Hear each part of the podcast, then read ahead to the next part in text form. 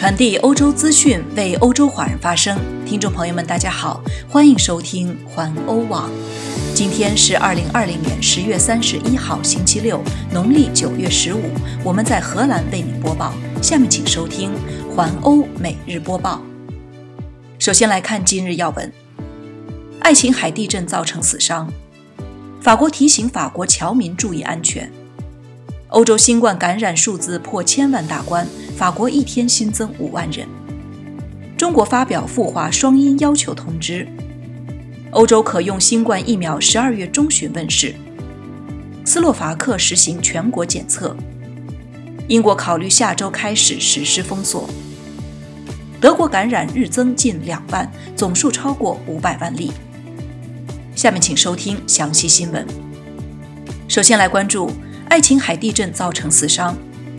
欧洲爱琴海昨天发生规模7.0级强震，在土耳其和希腊已经造成27人死亡，800多人受伤。救难人员今天仍持续搜救被埋在瓦砾堆中的民众。这次地震发生于昨天下午，震中在土耳其西南部伊兹密尔省沿海城镇塞费里西萨尔的外海。强震在土耳其西部沿岸已经造成二十五人死亡八百零四人受伤。希腊的萨摩斯岛也传出伤亡消息，有两名青少年从学校返家的途中，因为建筑物墙面倒塌而丧命。再来关注，法国提醒法国侨民注意安全。在法国总统马克龙誓言打击伊斯兰分裂主义，并捍卫发行宗教漫画的权利后，引燃了全球穆斯林的怒火，引发抗议、抵制和谴责的浪潮。鉴于事态的升级，法国已经警告在土耳其的法国公民保持警惕，避免接近公共场合的集会或抗议活动。一名法国历史教师因为在课堂上展示了穆罕默德的漫画，在巴黎郊区遭到割喉杀害。马克龙随后发表了捍卫言论自由以及世俗价值观的演说，极力为具有争议性的漫画辩护，称其受到言论自由的保护。他还表示。我们不会放弃这些漫画。马克龙政府计划起草打击伊斯兰分裂主义的新法案。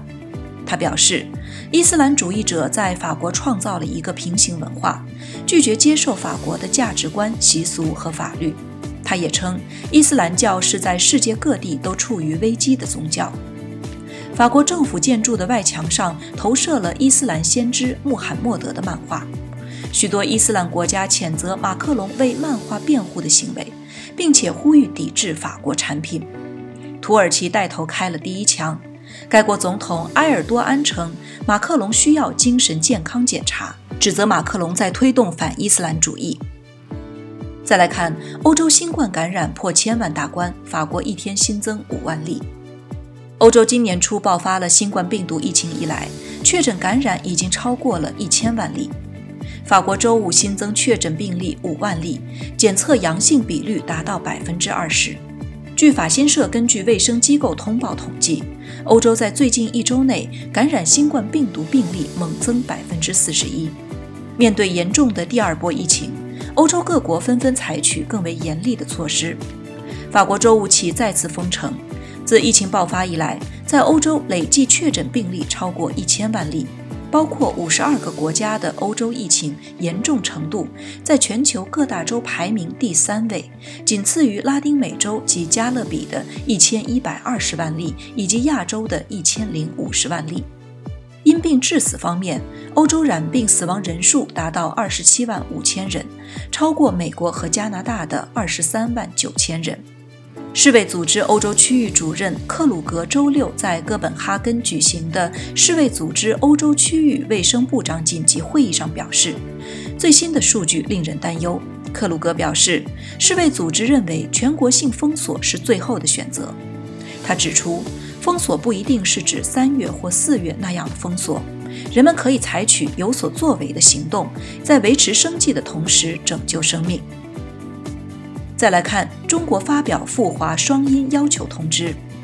随着北半球天气变冷，全球新冠疫情形势迅速变化。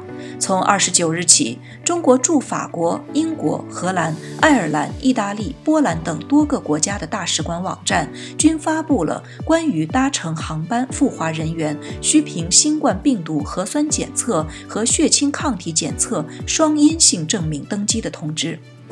除了要求持双阴性证明登机外，使馆通知还提醒，从使馆所在国出发，经第三国中转乘机赴华人员，需在中转国进行第二次核酸检测和血清抗体检测，并设有检测时间限制。值得注意的是，国家不同，有关持双阴性证明登机的政策实施时间也有所不同，生效日期分别为十一月四日、六日、七日、八日等不等。各项具体细节，请务必登录各使馆网站进行查询。再来关注一下欧洲疫苗动态。欧洲可用新冠疫苗十二月中旬问世，欧洲今年可能可以接种新冠病毒疫苗。在英国，正在准备在十二月为数百万居民接种疫苗，但疫苗一旦更早上市，也不会等待。一位医生说，十二月中旬是可行的。在英国，正在准备圣诞节前为弱势群体和医护人员接种新冠疫苗。荷兰医生兼教授马塞尔列维在《荷兰共同日报》上说：“英国当局考虑到欧洲有疫苗可用。”列维医生是伦敦的七家医院的老板。今天，列维希望不要对疫苗的出现过于狂热。他说：“疫苗提前推向市场，降低了安全的要求，是有一定风险的。”但是风险很小，而其他的替代方案则更加糟糕。再来看斯洛伐克实行全国检测。斯洛伐克本周末和十一月七日至八日将对所有人员进行新冠病毒检测，已经部署了四万五千名医疗保健员工、军人和警察，从五百四十万居民中取样。为此，从上午六点到晚上九点，全国开放五千个地点进行检测。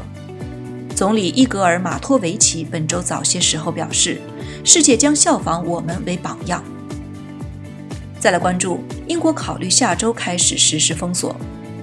由于新冠病毒的再次流行，该国的医院大量病人涌入，不堪重负。《泰晤士报》报道，新措施将于下周三生效，一直持续至十二月一日。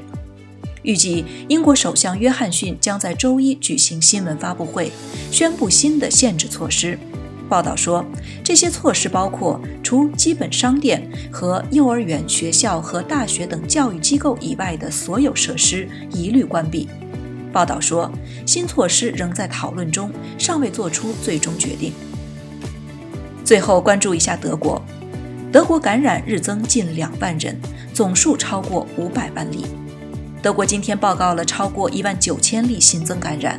德国疫情智库罗伯特科赫研究所在过去二十四小时内登记了一万九千零五十九例阳性结果，而昨天有一万八千六百八十一例。